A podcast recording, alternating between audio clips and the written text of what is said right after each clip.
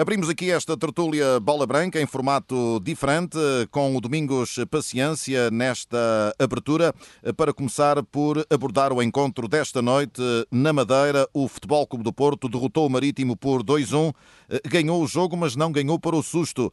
O Porto venceu a partida num penalti convertido já em período de descontos, aos 90 mais 2, numa partida em que a entrada de Francisco Conceição, o filho do técnico Sérgio Conceição, acabou por revelar-se decisiva, já que foi sobre Francisco Conceição que foi cometida essa grande penalidade, eh, bem assinalada pelo árbitro Vítor Ferreira.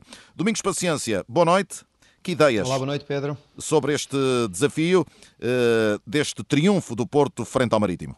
Sim, não foi, não foi um jogo fácil. Eh, o Porto e o Sérgio sabia da responsabilidade deste jogo em função do próximo jogo, porque pode abrir realmente, eh, eu diria que pode ver uma luz ao fundo do, do título, não é do túnel, é do título, porque eh, com esta vitória acaba por eh, estar, estar com a possibilidade de poder ou ter uma possibilidade de encurtar a distância para o Sporting.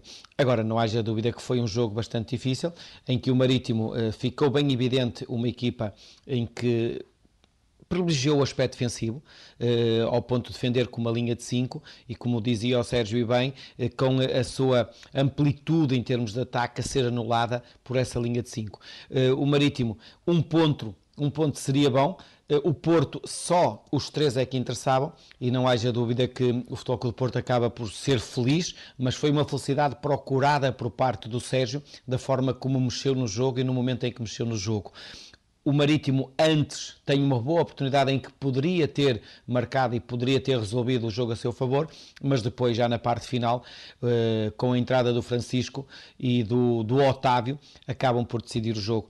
Um jogo bastante difícil, num momento de grande pressão para o Futebol do Porto, porque, volto a referir, a luta pelo título pode ascender uh, e dependia muito deste jogo e agora de certeza absoluta que o Sérgio estará a pensar já no próximo com o Sporting. E não pensou um pouco no Sporting quando deixou Otávio no banco neste jogo frente ao Marítimo, uh, Domingos Paciência? Eu entendo que neste momento o Sérgio olha muito ao aspecto físico dos jogadores. O Otávio teve durante muito tempo fora e se calhar neste momento é um jogador que em termos físicos não, não consegue se calhar dar à equipa aquilo que precisa e portanto é natural que o Sérgio nesta altura também comece a fazer a gestão muito individual em, no aspecto físico de cada um e eu acho que é mais nesse, nesse sentido, porque não haja dúvida que o melhor Porto tem que ter o Otávio em campo.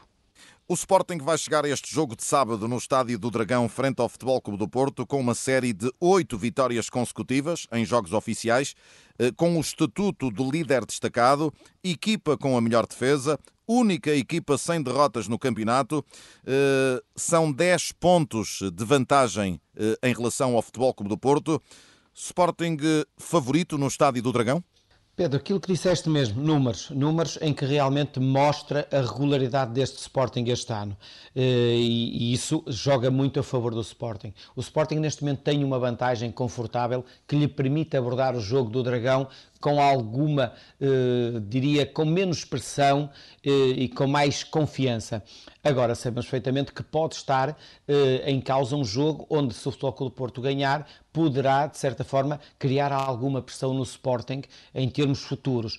Mas, volto a referir, o Sporting este ano tem mostrado regularidade, mesmo não não tendo sido eh, em vários jogos com exibições brilhantes, eu diria, e parafraseando o, o, o, Jesus, norte artística do máximo de 10, por exemplo, mas a verdade é que o Sporting, mesmo não jogando bem, às vezes acaba por ganhar. Portanto, este Sporting é uma equipa regular e que mantém a sua identidade. E eles, e eu não me acredito que o Ruben Amorim vá mudar agora num jogo em que de certa forma, pode abrir o caminho do título, vai mudar a sua identidade. Portanto, espero uh, um jogo uh, em que vai ser em que vai ser uma aposta toda ela por parte do Porto, uh, muito mais arriscar o seu jogo em função da vitória, porque só a vitória é que interessa ao Futebol do Porto neste jogo.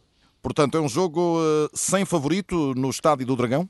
É, é em função daquilo que volto a referir, em função daquilo que tem sido o Sporting, em função da confiança que o Sporting neste momento eh, respira uh, no campeonato. Esta margem, volto a referir, dá confiança ao Sporting e, naturalmente, um Porto mais pressionado, sabendo que o resultado, um resultado negativo, que pode realmente condicionar ou pode hipotecar a, a, a hipótese do Porto revalidar o título. O Porto, em caso de vitória, relança a luta pelo título. Depois do clássico, ficarão a faltar 13 jornadas, que equivalem a 39 pontos em disputa.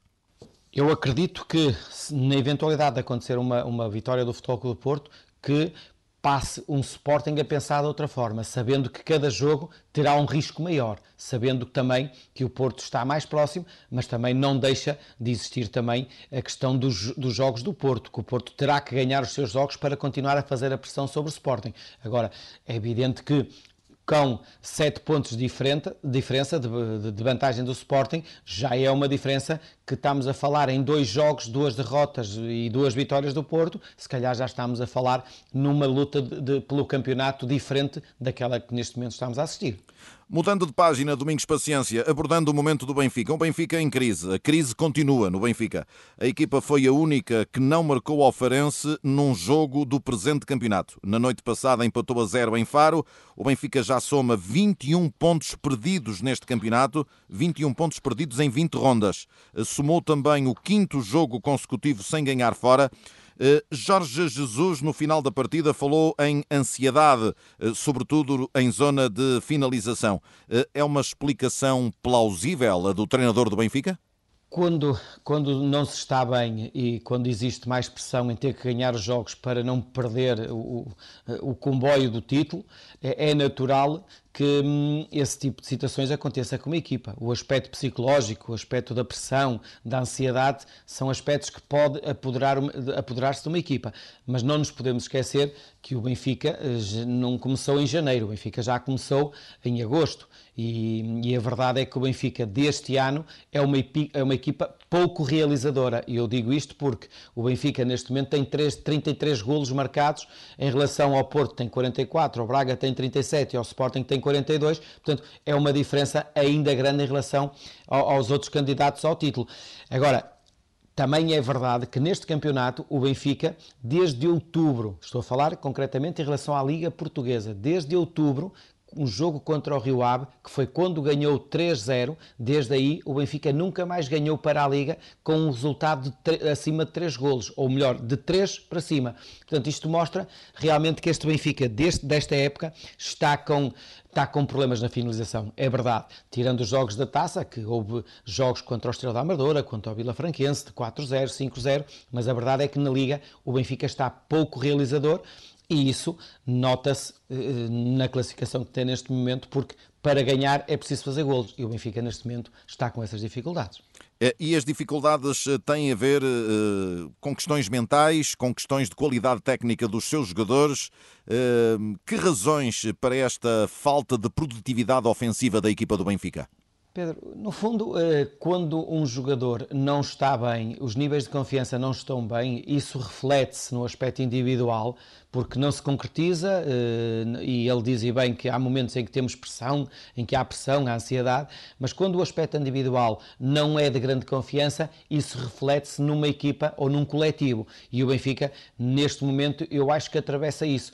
Um, atravessa um aspecto de falta de confiança, mas também falta de um meio-campo mais consolidado, uma defesa mais consolidada, porque nota-se que o Benfica permite que os adversários também eh, joguem, que também criem situações. E quando assim é, uma equipa que não está consolidada no seu todo, é evidente que depois, nas oportunidades que tem, ou nas poucas ou nas muitas que tem, se não concretiza, isso reflete-se no final do jogo e normalmente define uma vitória ou uma derrota ou um empate. Para terminar, Domingos Paciência, falar um pouco da Semana Europeia de Clubes. Não há Liga dos Campeões, porque a segunda mão eh, para o Futebol Clube do Porto em Turim, frente às Juventus, é apenas no dia 9 de março, mas jogam o Benfica e o Braga. O Benfica joga quinta-feira em Atenas com o Arsenal, depois do empate eh, da primeira mão eh, deste, desta eliminatória, e essa primeira mão foi em Roma.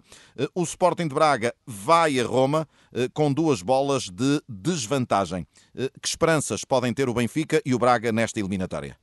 Eu diria que neste momento o Benfica é a equipa que tem mais esperanças em função do resultado como foi o jogo da primeira mão, uh, o Benfica a jogar em casa, é verdade que em casa emprestada, mas viu-se um Benfica muito contido em relação àquilo que era uma primeira mão um, contra uma grande equipa que é o Arsenal, apesar de estar a atravessar um momento menos bom na época.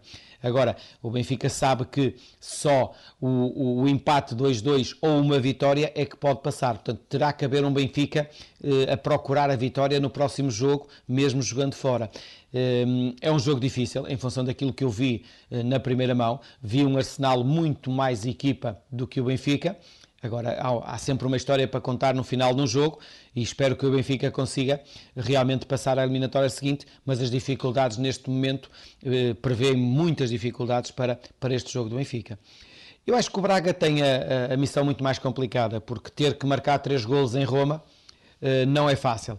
Eh, é verdade que o Braga teve, teve uma missão difícil a partir do minuto 60 com a, com a expulsão do Isgaio, mas também é verdade seja dita que o, que o Roma mostrou ser uma equipa com uma identidade muito mais consolidada e, e portanto, merecedora do resultado que alcançou aqui. Portanto, vejo uma missão para o Braga muito mais difícil em passar à, à fase seguinte e vejo um Benfica ainda com 50% em estar na próxima fase.